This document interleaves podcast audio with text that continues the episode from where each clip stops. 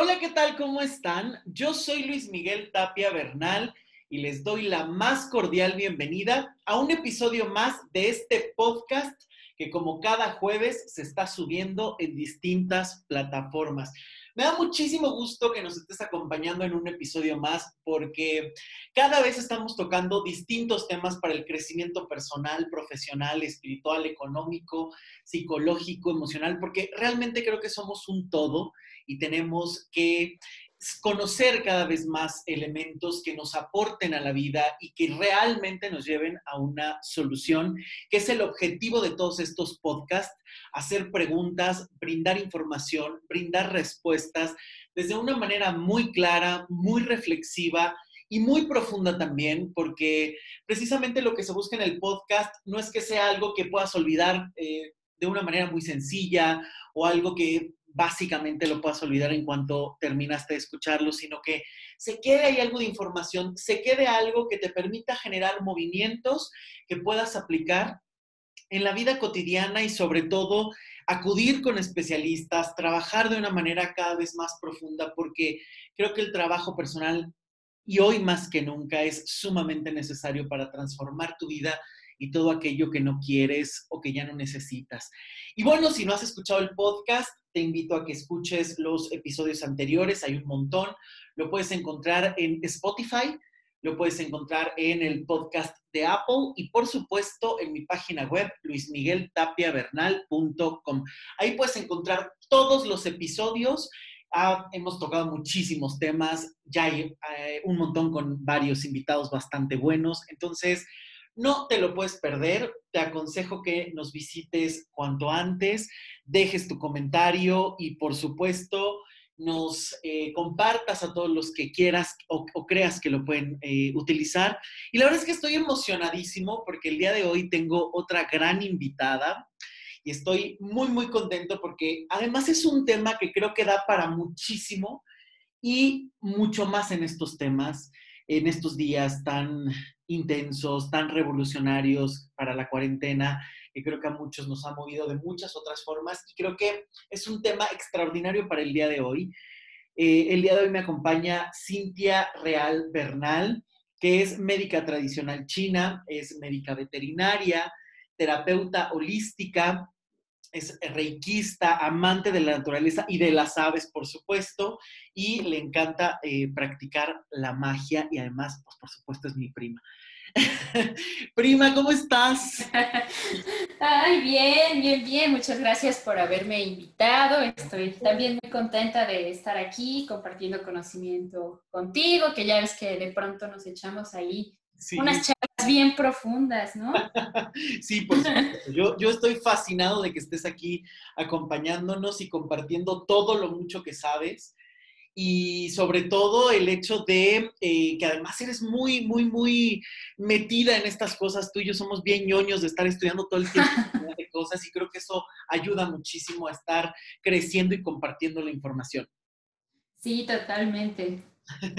Oye, entonces, eh, de todas estas herramientas, antes que otra cosa, me gustaría saber, ¿tú cómo llegas a conocer la acupuntura, el reiki? ¿Qué ocurrió? ¿Qué, te llevó en tu vida personal a interesarte en todos estos temas tan maravillosos?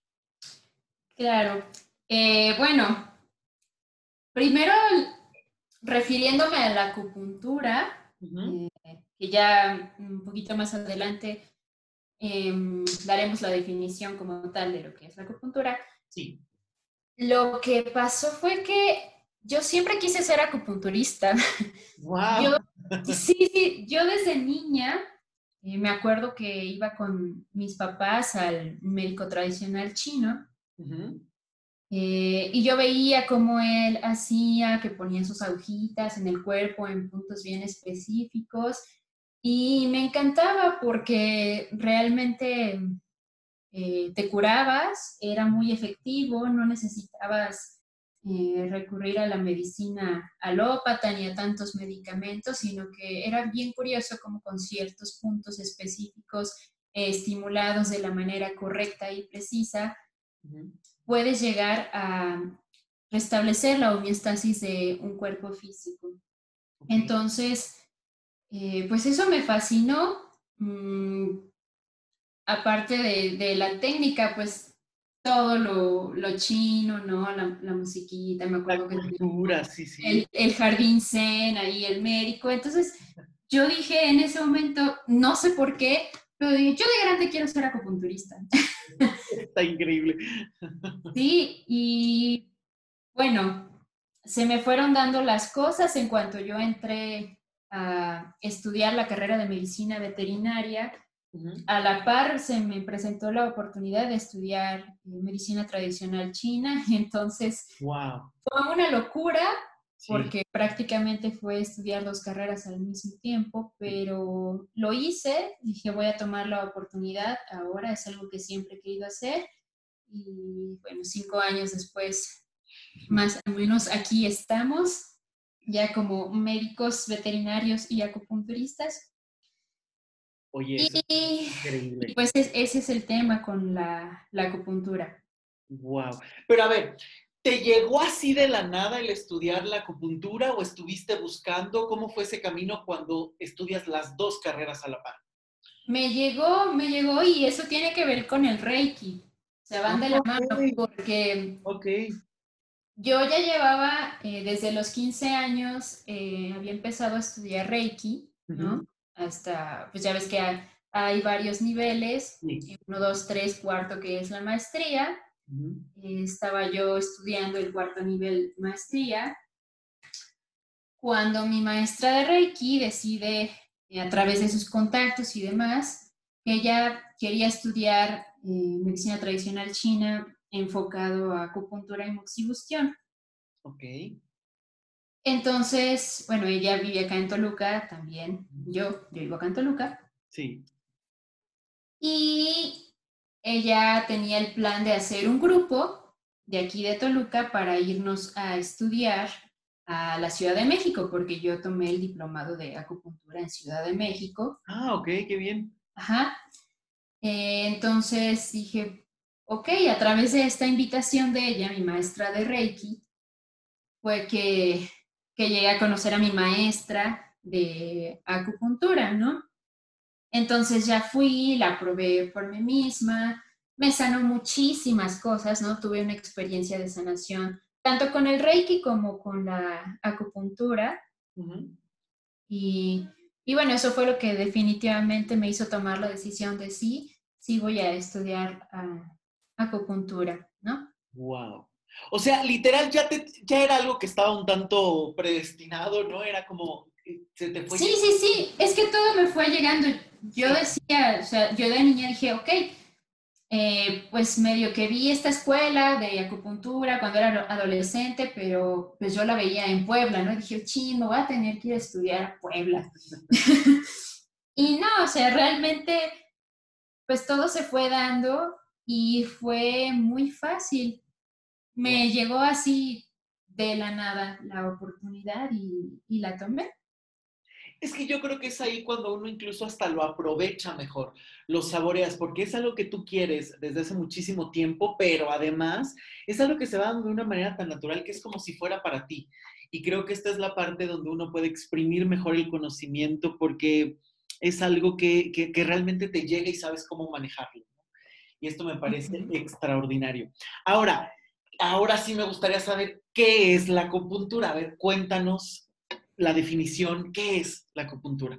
Ok, ok. Entremos en lo técnico. Entremos en, materia técnica, sí.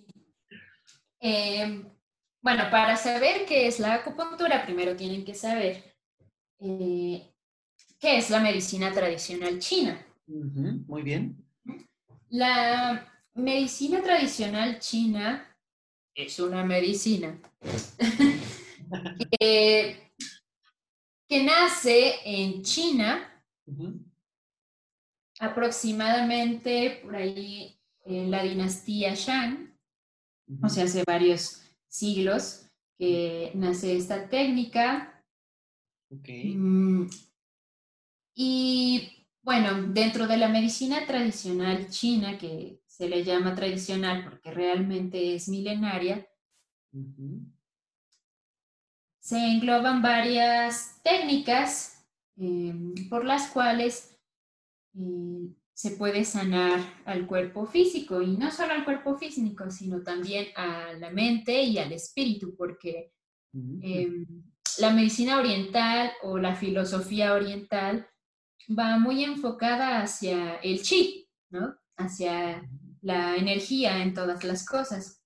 Entonces se desarrollaron distintos tipos de técnicas porque era su medicina de ellos en aquel entonces. No había tecnología, no había ciencia.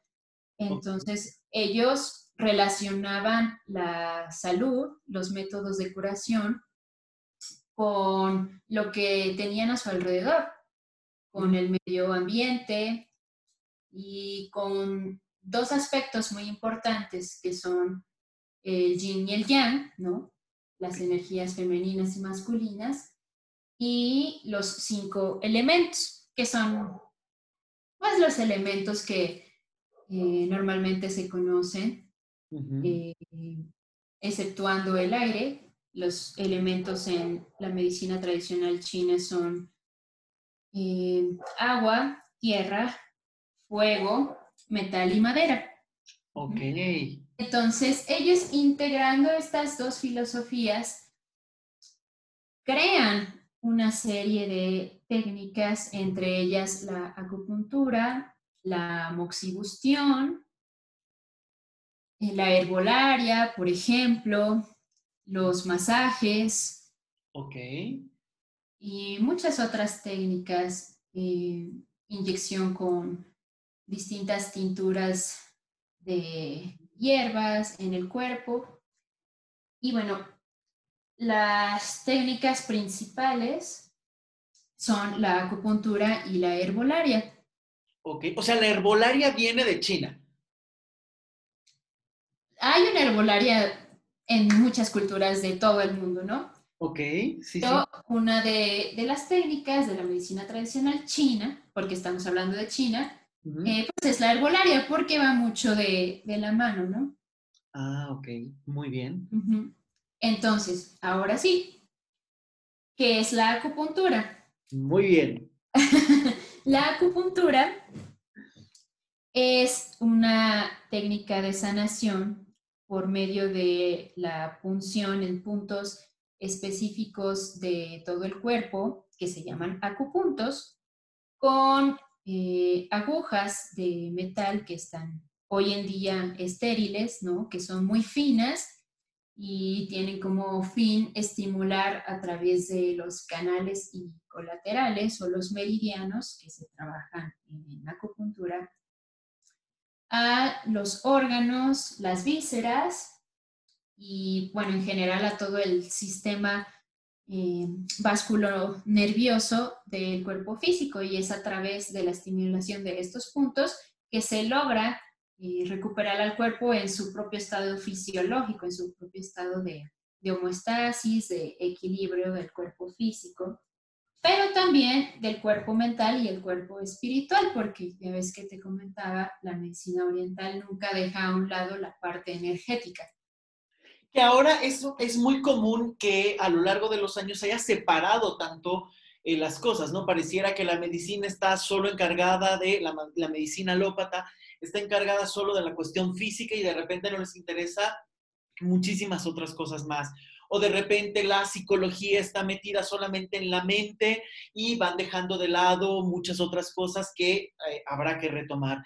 Y de repente nos eh, retomamos porque eh, en realidad son técnicas que nunca han desaparecido, que han estado ahí por muchísimo tiempo, que se van redescubriendo como la acupuntura, que nos muestran una técnica muy holística, muy eh, tocando todos los campos del ser humano, lo mental, lo emocional, lo espiritual eh, y lo físico. Y creo que es aquí donde está la grandeza de estas técnicas, porque pueden conjuntar muchísimas cosas, servir para muchísimas cosas y eh, que además está comprobado porque tiene muchísimos años que ha perdurado esta tradición y dar sobre todo resultados.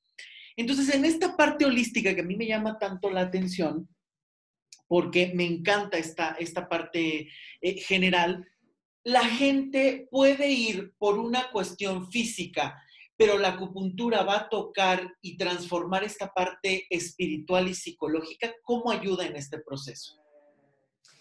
Sí, eh, bueno, como bien lo mencionabas, la medicina alópata o la medicina occidental, tradicional, se basa mucho en la ciencia, ¿no? En los datos, en lo que se puede ver y percibir con los cinco sentidos. Y bueno, lo digo porque yo también soy médico alópata, ¿no? De animalitos, pero soy médico alópata. Totalmente. Y muy buena, por cierto, muy buena. muy buena, dice. Ahí me anda siempre coachando con mi gatita que ahora ando eh, ayudando a criar. Ay, tremenda esa gatita. Y además. Pero bueno, entonces siempre se queda como en un vacío, porque ya cuando em, a nivel físico, ¿no? A nivel de células, no hay nada que puedes hacer, ya no hay un tratamiento más allá o no entiendes cuál es la causa determinada del por qué a esta persona le dio cáncer una vez, ¿no? Y dos años después vuelve y regresa el cáncer. Claro, claro. Entonces, todavía la medicina occidental no llega a dimensionar eh, o a investigar, a demostrar de manera científica, vaya, eh, de dónde viene toda esta problemática a nivel emocional. ¿Por qué se está generando el cáncer? Yo te puedo destruir al cáncer, pero no te puedo sanar eh, desde este punto de vista la causa del cáncer. Eso es, muy bien. O de la diabetes, o de la hipertensión, cualquier enfermedad que se les ocurra, ¿no? Y es aquí en donde entran estas técnicas que me gusta llamarles complementarias. Muy bien, sí. ¿Por qué? Porque la medicina desde mi filosofía, desde mi punto de vista como médico, tiene que ser integral, tiene que volverse holística para que realmente llegues a ayudar a tu paciente a que se cure, a que se sane y que tenga las herramientas de cómo hacerlo. Porque si tú le das una pastilla que se tiene que tomar dos veces al día durante tres meses, muchas veces no dimensiona ni por qué se la está tomando ni cómo funciona. Claro. Entonces aquí entra esta parte de la medicina complementaria en la que no solo vamos a tratar el cuerpo físico, también hay que tratar las emociones, hay que tratar la energía y entender junto con tu paciente por qué te estás enfermando cuáles son los patrones que van mucho eh, con la psicoterapia, ¿no? Que tú trabajas. ¿Cuáles son los patrones emocionales, mentales, que le están mandando toda esta información errónea, equivocada a tu cuerpo físico, que a la final terminó en un desequilibrio tal como una gastritis, ¿no? Eso es. Como una inflamación crónica. Claro y bueno, una serie de procesos inmensos que, que llega a tener el cuerpo debido a estos desequilibrios en, en el cuerpo mental o en el cuerpo emocional. Totalmente, sí. Yo creo que mucho de la enfermedad que vemos físicamente es el resultado de todos estos patrones mentales, emocionales, herencias familiares y demás que se tienen que trabajar de una manera muy complementaria, muy eh, general, ¿no? La parte médica alópata, la parte tradicional, la parte eh, espiritual, la parte mental, emocional. Ahora, me gustaría saber qué tipos de, de enfermedades o aficiones, eh, enfermedades son las que mayormente llegan a consulta contigo. ¡Wow! Pues mira, yo me he topado con todo. Sí, con todo, pero algo bien chistoso que, te voy a comentar que tiene mucho que ver con, con esta filosofía oriental y con las leyes del universo también, es que a mí no me vayan a llegar pacientes que no sean Cintia. Ok. A mí no me van a llegar pacientes o más bien me van a llegar puros pacientes que sean como yo. Ok. Que uno siempre termina trabajando de alguna u otra forma el reflejo en los demás.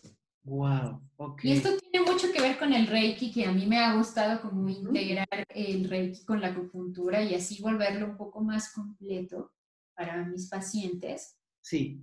Entonces, bueno, a mí siempre me llegan pacientes con problemas de hígado. Ahí, ahí, ya les voy a, a ventilar mis problemas, ¿verdad? con problemas de hígado, con problemas de estómago. Me llegan ciáticas, eh, pacientes diabéticos, mm, muchas migrañas, por ejemplo, contracturas musculares. Ok. Sí. Wow, no, no, no, eso es, y además es muy interesante porque todas estas, como bien decimos, todas estas afecciones, todas estas enfermedades, eh, realmente también están hablando de cosas muy emocionales, ¿no? Y el hecho de que lleguen y además a lo mejor en algún momento tú hayas tenido estos padecimientos también es ayudar y saber qué camino hay que tomar. Y eso da también muchísima confianza, porque ya has transitado todo un camino para tu crecimiento, para tu sanación, para tu equilibrio personal, que es como muchísimo más fácil que lo puedas compartir y que realmente los otros eh, sepan por qué se están haciendo las cosas y hacia dónde va.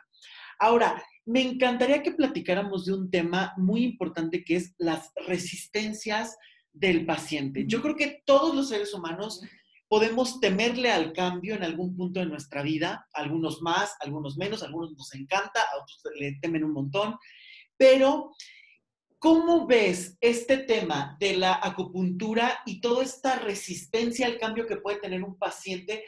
¿Cómo se maneja? Porque obviamente le estás estimulando, tocando y sanando puntos, no solo físicos, sino energéticos y emocionales, que habrá quien diga, por supuesto, y me voy a trabajar todo, y habrá quien diga, híjole, no, nomás lo dejamos en lo físico. ¿Cómo has visto las resistencias en los pacientes? Depende de cada paciente y de su forma de ser. Ok, sí. Porque hay pacientes que incluso desde la primer consulta vienen y me dicen, ok, me voy a poner acupuntura porque me han dicho que pues sí funciona y sí sirve para lo que yo tengo, pero me dan miedo las aguas. Ah, claro. ya desde ahí hay una resistencia tremenda del cuerpo, eh, de todos los cuerpos, a la sanación. Sí. Entonces, aquí vienen como ciertos truquitos de nosotros los acupunturistas, que vamos como de menos a más, pero me, que haciéndole trampa al paciente. ¿Por qué? Porque muchas veces cuando es así, trabajamos primero antes que los puntos eh, que van a sanar su condición, su condición física, los puntos espirituales o los puntos psiquiátricos o los puntos demoníacos. Así se le llama. no lo estamos inventando. No lo estamos inventando. que tiene que ver con esta parte de la psique del ser humano. claro. Entonces, por ejemplo, tenemos un punto que a lo mejor trabaja el poder de decisión. Influye sobre el poder de decisión que radica en la vesícula biliar. Ah, mira, wow. Entonces, eh, trabajando este punto de vesícula biliar, eh, esa persona genera más decisión, más seguridad en sí mismo y deja de titubear tanto entre sí me quiero curar, pero tengo que sacrificar cierta parte. Claro que a lo mejor este sacrificio se traduce en el dolor que genera, que realmente no huele así como, uff, no. cosa, no. No, no. Ahorita voy a contar mi experiencia. Una aguja. Ajá.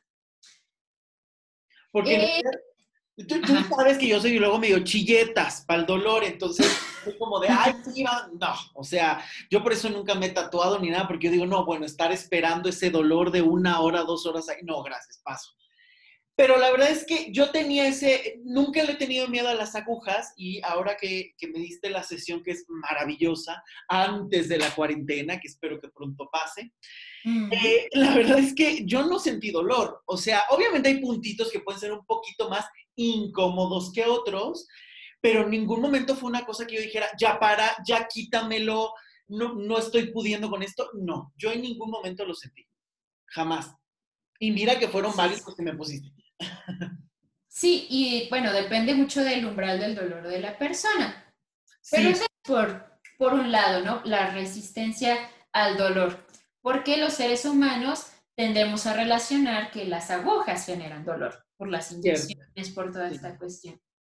La otra cuestión es la parte eh, emocional, ¿no? La parte de no me quiero curar. Ok. Entonces aquí es bien importante aprender a hablar con el paciente antes de su terapia, hacerle entender que no se va a curar si solamente viene a una sola terapia, porque no puedes curar en un día lo que proviene de 10 años de malos hábitos. Sí. ¿no? 10 años de malos hábitos de cualquier tipo. Entonces es mucho hacerle ver a este paciente que que no puedes curar todo de la noche a la mañana y que al menos tiene que respetar el número de sesiones y las indicaciones, porque si no hace las indicaciones, si no hace cambios por él, ¿no? Porque no es, no es como que te voy a dar una pastilla y ya se te quita el dolor, no. yo te voy a ayudar, yo soy el facilitador y te voy a arreglar. Pero si tú no cambias eh, la manera en la que vienes haciendo las cosas, como tu alimentación, como tu forma de pensar, eh, tus hábitos emocionales, que ahorita hablamos un poco más de eso. Entonces, eso vuelve y regresa, ¿no? Los dolores regresan porque tú no estás cambiando la causa de esos dolores, que déjame decirte que el 99% de las cuestiones físicas provienen de una mente muy desequilibrada o un corazón muy desequilibrado, ¿no? Sí. Sí, lo creo. Influye esta, esta información, esta programación mental emocional que le dice a la célula, me quiero morir, ¿no? A veces. Sí, sí, sí, sí. Y entonces la célula recibe eso, se pone a temblar y dice, pues bueno, entonces ya no funciona bien. Y aquí viene, por ejemplo, una enfermedad autoinmune. ¿no? Ah, ok, claro. Entonces es, esta parte que sí es bien importante trabajar con los pacientes, tanto con puntos psiquiátricos como desde la charla que tú puedas tener con, con la persona antes de.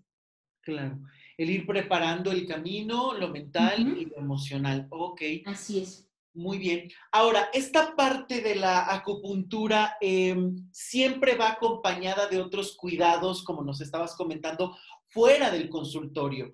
¿Cuáles son esos hábitos que tú puedes recomendar o que son necesarios que todos tenemos que ir implementando, además de una buena acupuntura? Ok. Em, Digo, como tips, tampoco quieran consulta, eh, porque eso es personal y cada uno va a lo suyo, pero como estos pequeños tips que Acutips. uno puede teniendo, ¿no? Uno que, como ir tomando conciencia de hábitos necesarios fuera del consultorio, ¿no? No, y está bien, porque si ustedes cambian esos hábitos antes de llegar a consulta, créanme que nosotros como médicos tradicionales nos hacen la vida mucho más fácil. Sí, claro. Sí. En primer lugar, y yo creo que lo más, o de las cosas más importantes aquí en México es la alimentación. Ok. Santo Dios, cómo batallamos nosotros con la cuestión de las harinas. Sí. ¿Sí? Eh, ¿Por qué? Porque las harinas generan tanto estancamiento sanguíneo como estancamiento energético. Te hacen ser más pesado. Entonces, eh, y la dieta del mexicano, pues es mucho de estas frituras, ¿no? Sí.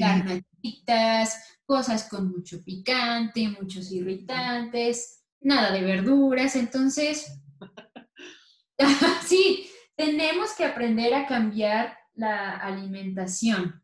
Ok.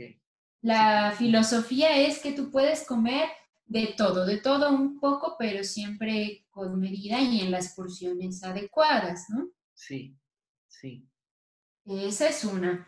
Otra que nos ayuda muchísimo es el tomar agua. ¿Cómo batallamos con estas personas que se toman sus tres cocas al día o su litro de coca al día y no quieren tomar nada de agua? Qué fuerte, sí, sí. Porque el agua es esencial, o sea, nosotros somos 70% eh, en cuerpo de agua y se altera mucho si no consumes la cantidad de agua eh, indicada para tu peso al día. Los riñones se afectan, la circulación sanguínea se afecta. Entonces, esto es bien importante. dos. Tres, eh, los hábitos de sueño. Uy, bueno, que además en la cuarentena seguro miles eh, tienen eh, trastornos del sueño de algún tipo. Totalmente. Y, y, ahorita lo más recurrente es, doctora, es que no puedo dormir, tengo insomnio. Ok, ok. Vamos a ver cuál es la causa de este insomnio. ¿Es una causa eh, emocional que no has trabajado? ¿Es un pensamiento recurrente por algo que has querido hacer y no lo has podido hacer? ¿O es una cuestión física que a lo mejor no estás haciendo eh, actividad física, ejercicio, y como estás encerrado 24 horas, pues no te cansas como lo hacías cuando salías a todos lados. Claro. Entonces, esto es uno, los hábitos de sueño afectan muchísimo a las hormonas principalmente y a esta parte del equilibrio del cuerpo. Wow. No, esto es muy importante porque de verdad yo creo que México es de los países que más consume refrescos, por ejemplo. Y de verdad conozco personas que no toman agua ni por equivocación. O sea, literal su agua es porque le echaron al café o porque se tomaron un té todo lo demás es refresco o algo por el estilo y el daño que se puede estar ocasionando a la larga. Yo creo que además tenemos un cuerpo muy resistente, ¿no? Creo que muchas veces eh, es un cuerpo que resiste, que, que, busca la manera de estarse equilibrando hasta que ya no puede más. Exacto. No, que ya es cuando llego como grados que dice, no, ya, espérame, esto ya no puedo, ¿no? Pero de verdad, ¿cuánto le tuviste que haber hecho a tu cuerpo para que esté como esté. Esto no es algo que te hayas enfermado porque eh, literal lo hiciste dos días, eh, tomaste refresco en tu vida. No, esto tiene que ver por años o muchísimos años. Claro, claro, claro, claro. Sí. Ahora, hay un tema que a mí me interesa muchísimo con esta cuestión de la alimentación. ¿Cómo ayuda la acupuntura en la pérdida de peso? La acupuntura para pérdida de peso es como eh, de las consultas más recurrentes porque siempre llegan, ¿no? Las personas que, no hacen ejercicio, que comen mal, que tienen malos hábitos. Y me han dicho que la acupuntura es muy buena para bajar de peso, sobre todo si te ponen en la oreja, que estamos hablando de auriculaterapia. Claro, sí, sí, sí. Y entonces ponme porque quiero bajar de peso. Ok, tú quieres bajar de peso, cuéntame, platícame cómo comes. Haces ejercicio.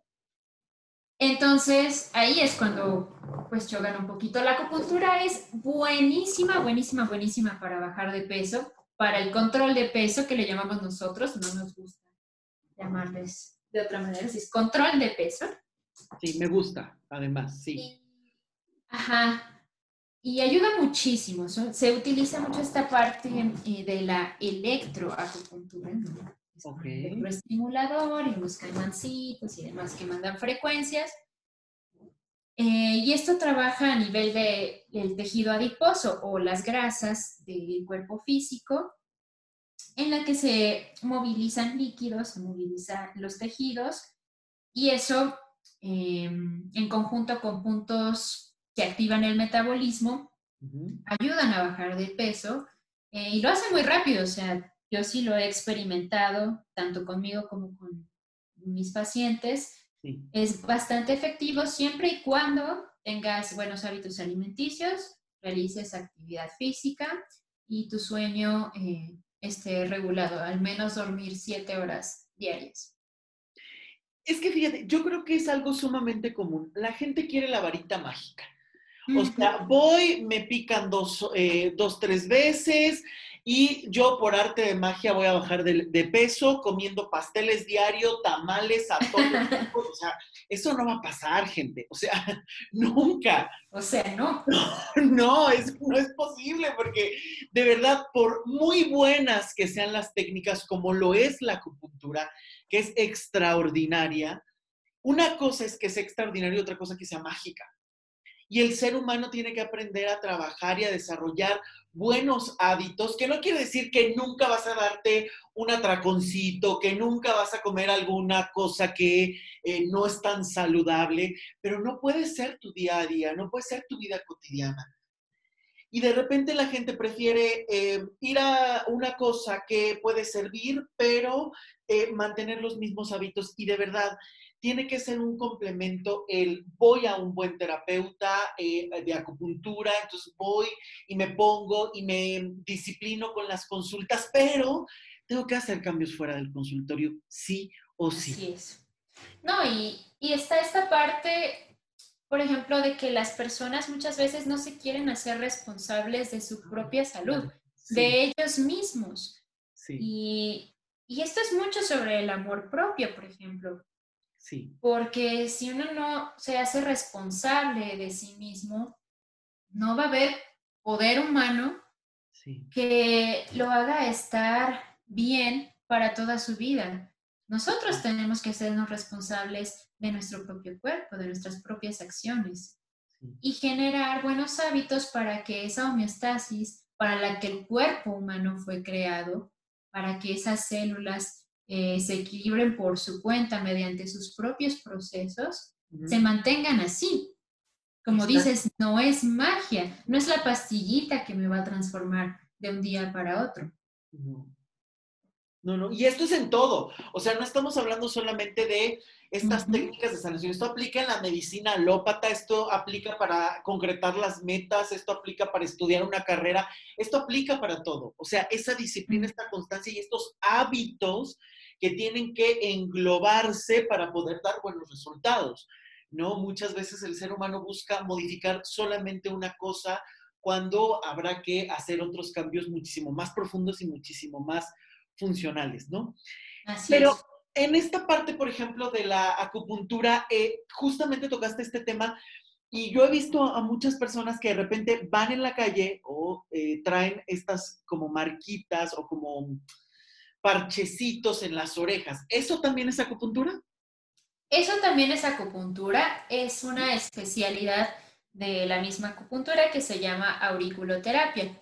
Ah, La auriculoterapia trabaja eh, por medio de microsistema. Un microsistema eh, es una organización de puntos en los que se representan eh, los distintos órganos, tejidos y partes del cuerpo humano en una zona específica del cuerpo. Tenemos un microsistema en la oreja, un microsistema en la cabeza, en las manos, en los pies, como la reflexología. Y así trabaja la auriculoterapia. Entonces, la oreja es una representación de un feto cuando está en el útero, en la madre, invertido. Entonces, esta parte central donde se encuentra el pabellón auricular, pues es, ahí empieza la columna vertebral, ¿no? El centro es la cabeza y de ahí sale la columna vertebral. Y acá en el lóbulo, pues ya empiezan los piecitos, eh, y así se trabaja más o menos como de manera invertida en la oreja. Entonces tenemos puntos para la cabeza, para los ojos, para los cinco órganos principales, ¿no? El, hígado, el vaso, el riñón.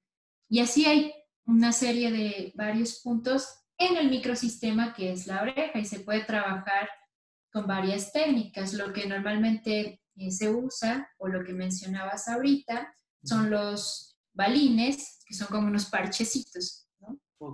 Unos parchecitos con un un puntito de, metal que se coloca estimulando los puntos. Se puede trabajar con tachuelas o con agujas muy pequeñitas para estimular estos puntos en la oreja. Ok. ¿Son dolorosos o eso también depende del paciente o la aplicación? Estos puntos no son tan dolorosos. Em, hay gente, te digo, que tiende a, que le duelan más la punción con cualquier tipo de cosa en el cuerpo, pero no lo son tan dolorosos, pero sí no es lo mismo la sensación en la oreja que la sensación en el brazo, en la pierna, en, el brazo, en la pierna, en el cuerpo es un poco más fuerte, digamos que en la oreja es un poco más delicado, pero puedes trabajar eh, en complemento con una, una acupuntura de cuerpo completo o solo con auriculoterapia y realmente funciona muy bien. Lo mejor es utilizar ambas técnicas, pero puedes trabajar con una o la otra y funciona muy bien ambas cosas. Ah, ok, eso está excelente. Sí, porque digo, de repente también creo que eh, hay como mucha información, nos vemos, eh, no, es que es eh, tal cosa, bueno, habría, habría, que saber como todas estas técnicas y como tú dices, se me hace muy bien. Es que te lo pregunto también porque a mí nunca me han hecho nada en las orejas, pero por ejemplo en la oreja sí se me hace que es como súper sensible, por eso te preguntaba y decía, ay, sí debe de doler. No, realmente no, no duele tanto y si pones balines no duele nada porque no hay una punción a la piel como tal, simplemente es superficial y, es como si estuviera ejerciendo una pequeña presión, pero no hay una penetración de una aguja como tal. Y estos balines los va a traer el paciente por varios días. Por varios días, normalmente se dejan eh, todo el tiempo que se puedan quedar ahí hasta que se caigan yo los dejo una semana y en cuanto vuelven y regresan, los coloco otra vez, pero no siempre son los mismos puntos. Hay que estar revisando al paciente cómo se encuentra en ese momento, cómo ha mejorado, si sigue necesitando este punto de corazón o ya no lo necesita.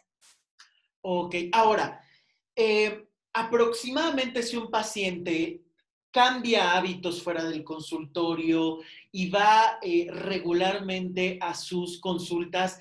Cada cuando es recomendable una consulta de manera general eh, de acupuntura eh, contigo. Aquí depende de la patología y si es una situación aguda o es un problema crónico degenerativo. Ok, bien. Si es un problema crónico degenerativo, em, vamos a hablar de de un problema de insuficiencia renal, por ejemplo, un problema de diabetes. Me gusta atenderlos al principio más seguido, a lo mejor unas tres veces a la semana. ¿Por qué? Porque hay em, un azúcar de más de 150 hasta más de 200 ¿no? en la sangre, hay una presión alta, entonces eso es peligroso. Y se cita al paciente más seguido para que se controle eso y ya después, eh, en ese tipo de situación, ya podemos bajarle poco a poco a dos veces por semana y como se vaya sintiendo una vez por semana, pero de inicio si van a estar viniendo conmigo ese tipo de pacientes, al menos eh, unos dos meses. Y también se puede, por ejemplo, alguien simplemente estar yendo como mantenimiento. Sí, claro. Eh, de hecho, yo tengo una paciente que ya tiene 82 años y ella toda su vida se ha atendido con acupuntura cada 15 días de manera de mantenimiento. Toda su vida desde que tenía mi edad, como unos 23 años por ahí. Y es una señora increíble, o sea, está súper bien, camina muchísimo, hace el quehacer en su casa, cocina, no depende de nadie más pues está increíble. Eh, y sí, lo ideal es que tú vayas a una terapia de mantenimiento al menos una vez al mes. Ah, ok, esto está... Y, y no pasa nada, o sea, la acupuntura realmente, salvo en ciertos casos muy particulares, no tiene ninguna contraindicación, eh, no tiene un efecto secundario eh, negativo, entonces todo punto que, que te coloques, pues va a ser benéfico para tu cuerpo de alguna u otra manera. ¿Puede haber en la acupuntura crisis de sanación? Eh, con crisis de sanación te refieres a... por ejemplo, de repente em, hay técnicas que, em, no sé, aplican algo y de repente es, ay, ya me dio diarrea o ya me dio como algún otro malestar, digamos, depura el cuerpo, pasa esa emoción, pasa esa sensación y, e, e incluso se empieza a reactivar la salud de una manera muy rápida, por ejemplo. Ok, sí. Eh, de hecho, es, no te voy a decir que es seguido, pero sí pasa con muchos pacientes. Ok. A lo mejor eh, vienen por un dolor de estómago, les pongo acupuntura y me dicen, es que anoche me dolía la cabeza, ¿no? O es que fui muchas veces al baño. Ok. Es por esta parte de activación de los órganos, las vísceras, los canales de acupuntura, que se empieza a mover todo, ¿no? Porque muchas veces era una, una energía, un desequilibrio que estaba estancado en cierta parte del cuerpo y que tú al estimular los puntos se empieza a mover y empieza a fluir. Y muchas veces los mecanismos del cuerpo físico para depurarse, para desintoxicarse, son diarreas, vómitos, fiebres, gripas. Entonces sí, sí puede haber muchas veces esa crisis de sanación, sobre todo cuando ya llevan mucho tiempo con una condición y oh. cuando es una condición de, estancamiento, ¿no?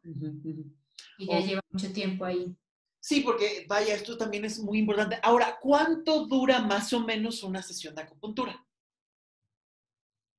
Eh, en la primera sesión, como hay que realizar un diagnóstico completo, hay que platicar con el paciente, hay que hacerle su entrevista para ver eh, su historia clínica, hay que tomar pulsos, lengua, ojos, que, son los métodos que utilizamos para el diagnóstico.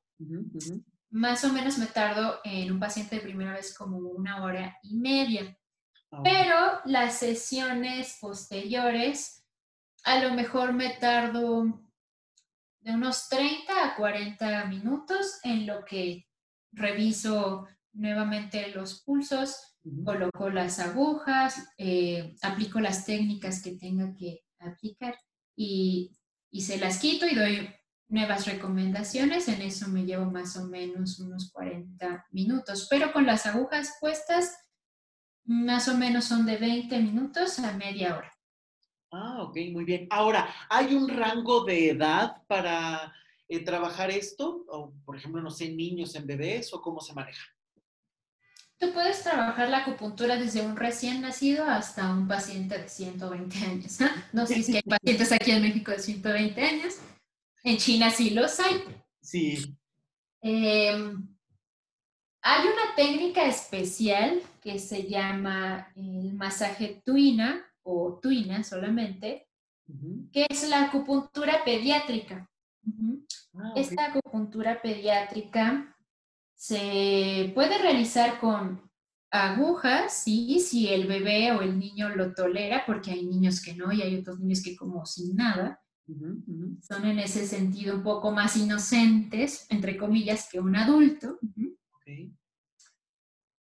O se puede hacer mediante masaje o digitopuntura, que es la estimulación con cierta fuerza y frecuencia en los puntos de acupuntura pero utiliza solamente el masaje con tus dedos. Ah, ok. Pero sí, o sea, tú puedes aplicárselo a, quien sea, hasta a los animales. Yo le pongo y hay, hay todo un estudio sobre eso. Justo de esto te iba a, preguntar. ¿Cómo se trabaja en los animales? Porque por supuesto que esto es muy importante. De hecho, de esto es tu tesis. Sí, sí, sí. Ahí estamos trabajando la tesis. Súper. La acupuntura en los animales. con los animalitos? Pues miren, eh, con los animales es más difícil. Ya comparándolo, yo, yo pensé que cuando, porque primero estudié acupuntura humana y después estudié acupuntura veterinaria, que ya hay esa especialidad como tal, ya existe. Wow, ok. Entonces dije, no, pues es que es mucho más difícil en los animales. Sí.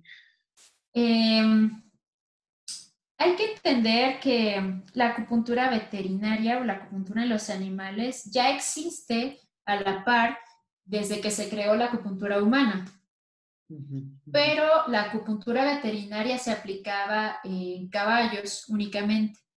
porque era el animal más importante para los chinos, el caballo. Ah, ok.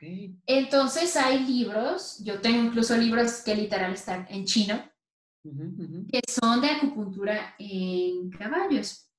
Y bueno, los animales tienen, igual que nosotros, eh, canales, acupuntos, pero obviamente hay ciertas eh, diferencias anatómicas en comparación con nosotros, entonces simplemente se adecúan el número de puntos o la ubicación de los canales de acupuntura en los animales. Obviamente, eh, a un animal no le puedes preguntar qué es lo que tiene, cómo se siente y, y qué fue lo que se comió ayer, eso no lo puedes preguntar. Y lo mismo es en, medicina veterinaria, ¿no? Ok.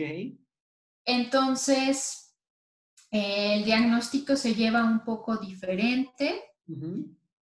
Es mediante historia clínica. La historia clínica pues la sacas más bien con el examen físico general veterinario. También se sienten pulsos, pero no se sienten los pulsos en arteria radial como en los humanos, se sienten en arteria femoral, que es en los miembros traseros. Ahí sientes pulsos y es un pulso un poco más general, no es tan específico como en acupuntura humana, es un pulso más general. Y pues vas em, identificando el síndrome, porque en medicina tradicional china no trabajamos con enfermedades, trabajamos con síndromes. Mm, Identificas el síndrome, eh, los desequilibrios de los órganos vísceras eh, y de las sustancias vitales, y haces un tratamiento de acuerdo a la historia clínica del paciente y los signos físicos que presenta al momento en que te lo traen a consulta. En ellos actúa un poco más rápido, entonces la frecuencia de la terapia es, es menor, a lo mejor una vez por semana a lo mucho, solamente dura 20 minutos, no más, y siempre en presencia del propietario, ¿no? En el caso de, de perros y gatos. Wow, ok. Ok, ahora, tú estás en Toluca por ahora, Sí. Pero, ¿estás dando consulta cuando no hay cuarentena en otro lugar? Sí, o sea, yo ahorita estoy trabajando a domicilio, incluso aquí ah, en Toluca. Eh, realmente, pues sí me muevo. A lo mejor a, Ciudad de México sí he llegado a ir. Sí. Em, de acupuntura veterinaria, sí voy a Ciudad de México. Y bueno, eso era antes de la cuarentena. Digo, si es una emergencia, yo igual voy, aunque no sea, aunque sea cuarentena, pero, pero así estoy trabajando ahorita. Sí, sí me muevo sobre todo a Toluca, en sus alrededores y a la Ciudad de México. Ah, ok, excelente. Bueno, ya esperemos que pronto pase esto para eh, hacer varios proyectos que se quedaron ahí en conjunto, pero bueno, esperemos que ya pronto, pronto pase esto. Ahora, ¿Han eh, ido pacientes, por ejemplo, que se han recuperado o han salido del COVID y los has ayudado o cómo ha funcionado la eh, acupuntura con ellos? Esto está bien fuerte. Sí. pero, pero sí, o sea, la verdad sí he tenido pacientes con COVID. Sí. Eh, y no son pocos. Ok. Son varios. a mí no me pasó nada, si, si estaban con el pendiente, no, yo estoy no me contagié ni nada.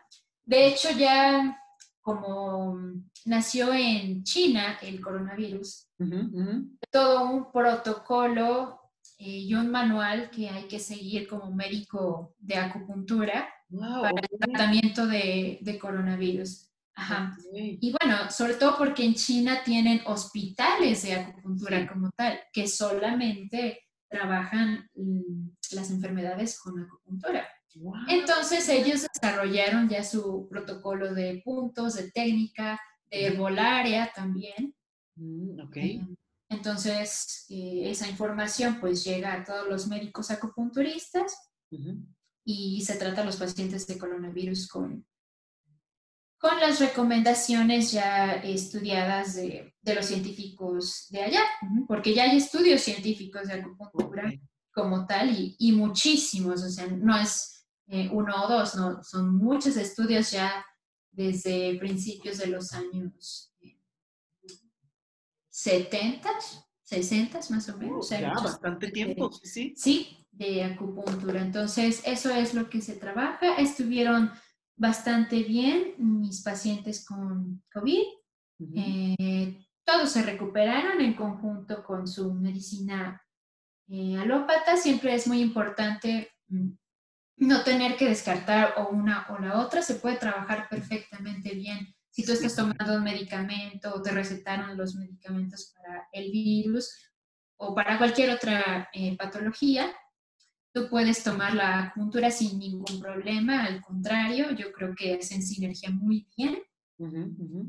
Y, y, bueno, se recuperaron mucho más rápido que un paciente que no, pues nunca ha tomado acupuntura o, no recibió ningún tipo de tratamiento complementario a, la alópata. Se recuperaron bastante rápido, eh, sin tantos efectos secundarios y están muy bien. Excelente.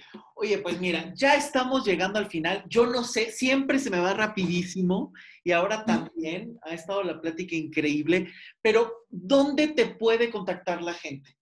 Déjanos tus datos para que sepan cómo encontrarte, dónde seguirte, dónde hacer las consultas, cómo consultarte, en fin, todos tus datos. Muy bien. Eh, pueden contactarme. Tengo dos páginas de Facebook. La primera es eh, mi personal, que es Cintia Real. Cintia se escribe C mayúscula y N T A C-I-N-T-H-I Real, Cintia Real. Uy, se nos fue un poco la señal, estamos por internet y bueno, estamos justamente eh, a través de Zoom, por eso es que se fue un poco la señal, vamos a ver si regresa. Pero de todas maneras, todos los datos de información los van a encontrar en la cajita que siempre acompaña, los textos que siempre acompañan toda la presentación tanto en eh, Facebook como en todos lados lo van a encontrar. Ahí en mi página web siempre van a encontrar abajito el texto que describe qué es la, eh, de qué trata el, el capítulo del día y van a encontrar ahí la información de Cintia Real para que esté su página web, su celular, toda la forma en la que la puedan contactar, lo van a encontrar en la cajita de información porque se perdió un poco. Prima, ¿nos escuchas? Sí. Ah, ok, y es que se fue un poco, pero les decía que ah, los datos van a estar de todas maneras en la cajita. Ah, muy bien. Pero vuélvenos a dar para que queden aquí en el audio perfectamente bien y también los puedan sacar de aquí. Súper. Eh, Facebook, Cintia Real. Muy bien. O Cintia Real Sanación. Tengo dos páginas. Pueden seguirme en las dos o una de las dos, la que quieran. Me pueden escribir o contactar por ahí. Muy bien. En Instagram me pueden encontrar como Cintia-red, R-E-B, de burro. De Bernal. Ajá, de Bernal. O me pueden escribir un correo a eh,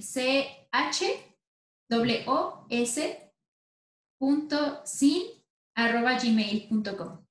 Perfecto. Eh, ¿Podemos compartir tu celular o prefieres que sea a través de estas técnicas, estas eh, mail, redes sociales, en fin? Sí, sí, sí. Les, les digo mi celular. Eh, lado de acá del Estado de México es 722 512 56 23. Excelente. Por favor, la tienen que conocer, tienen que ir a consulta con ella, sobre todo si están allá en Toluca, corran. Ya pronto va a estar también acá en la Ciudad de México. Ojalá que eh, en cuanto pase la cuarentena ya, ya estará viniendo mucho más acá. Eh, por favor, contáctenla por si tienen cualquier duda. Es una extraordinaria terapeuta que todo el tiempo está en actualización, en conocimientos y brindando lo mejor en cada consulta. Y no es solo porque sea mi prima, sino porque la conozco y porque además compartimos esta pasión de siempre estar actualizando y compartiendo lo que sabemos. Prima, muchísimas gracias por esta entrevista. Gracias a ti por invitarme. Me da muchísimo. Ojalá que, que, pronto pueda seguir compartiendo muchísimas eh, cosas de las que estás trabajando. Para mí sería extraordinario que, que, en breve estés con nosotros otra vez. Y bueno, por supuesto, el que la gente pueda acudir con alguien realmente profesional y realmente con las mejores preparaciones actualmente, como lo eres tú. Claro que sí, yo con mucho gusto para todos los múltiples temas que hay por hablar, pues aquí estoy compartiendo todo lo que sé, porque el conocimiento hay que compartirlo. Totalmente, si no, no tiene chiste. muchísimas, muchísimas gracias y gracias a ustedes por escuchar el podcast hasta aquí. Por favor, compártanlo con todas las personas que crean que les puede interesar en sus redes sociales. Recuerden que lo pueden escuchar tanto y seguir, por supuesto. Denle seguir para que en cuanto subamos un capítulo, ustedes ya eh, les llegue la notificación y puedan escucharlo cuando ustedes quieran. Lo pueden escuchar en Spotify lo pueden escuchar en eh, el podcast de Apple y por supuesto en mi página web, Luis Miguel Tapia Bernal. Así lo encuentras como Luis Miguel Tapia Bernal en cualquiera de las plataformas y en la página web, pues ahí están todos los podcasts para que los puedas ir escuchando, compartiendo y eh, pues también dejando tus comentarios a través de las redes sociales sobre qué temas te gustaría que, tocáramos. La semana pasada tocamos un tema importantísimo y genial que es la infidelidad, la pareja y los hijos, cómo manejarlo. Y precisamente fue porque eh, una eh, gran eh, mujer nos recomendó el tema a través de las redes sociales, nos lo pidió Ana Laura, a quien le mandamos un gran saludo, por ahí estaba, entonces, por supuesto, tocaba hacer un tema tan importante como esos. Y entonces tú también puedes dejarnos tus comentarios, ya sea en las redes sociales como Twitter, como Instagram, como em, Facebook, donde me encuentras como Luis Miguel Tapia Bernal y por supuesto ahí en mi página web, luismigueltapiabernal.com, puedes encontrar todas mis redes sociales, el mail, el WhatsApp, para que te puedas poner en contacto y puedas decir qué temas te gustaría que tocáramos, a quién tenemos que entrevistar para que realmente se conozca más el trabajo, que realmente sean cosas que estén aportando todo el tiempo. Así es que muchísimas gracias por escucharnos. Gracias por seguirnos, gracias por compartirnos y recuerda, todos los jueves estamos subiendo este episodio de podcast para que cada vez nos sigas, nos escuchas y nos compartas. Muchas, muchas gracias. Nos escuchamos la próxima semana. Yo soy Luis Miguel Tapia Bernal y recuerda que hay que cuidarnos completamente para encontrar los grandes cambios. Un gran abrazo. Hasta pronto. Chao.